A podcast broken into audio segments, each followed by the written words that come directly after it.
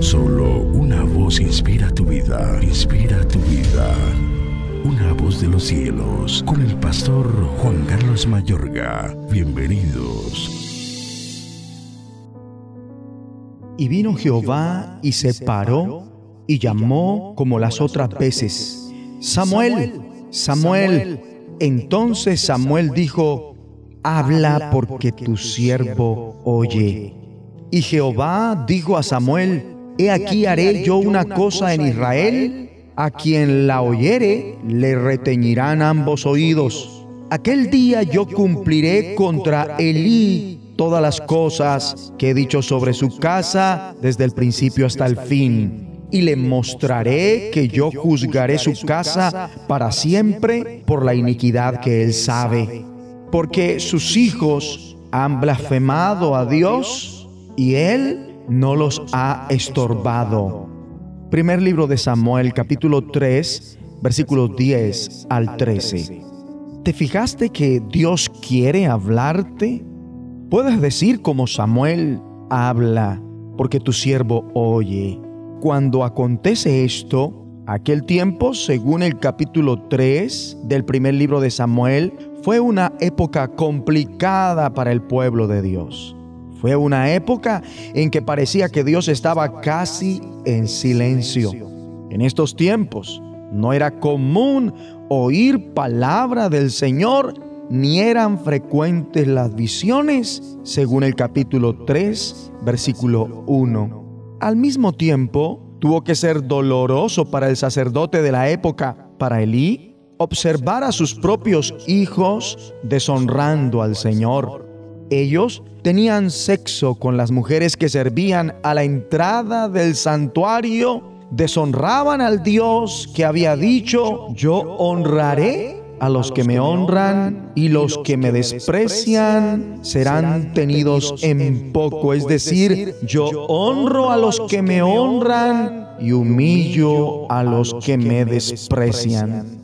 Y si lees el capítulo 2 y además el capítulo 4 de este mismo libro, verás que el pueblo de Dios es vencido como producto de deshonrar a Dios. Y Elí fallece desconsolado su nuera tiene un niño con el nombre de Icabod.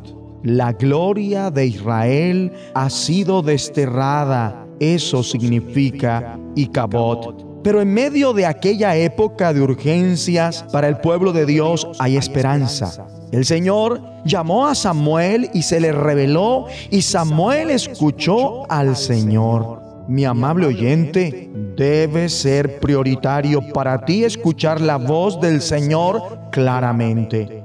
Dios empezó a hablar a Samuel cuando era un niño. Mi amigo y amiga, ciertamente escucharías más a Dios si tu cabeza no estuviera tan saturada de tantas cosas pendientes por hacer, ¿verdad?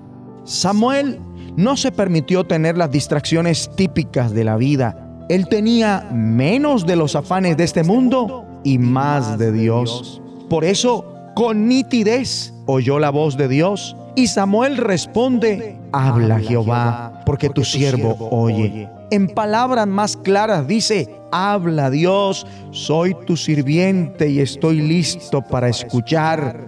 El Señor señala, mira, Estoy por hacer en Israel algo que a todo el que lo oiga le quedará retumbando en los oídos. Samuel se encontraba listo para comunicar el mensaje como Dios se lo mostró, por muy desagradable, incómodo o espinoso que éste fuese.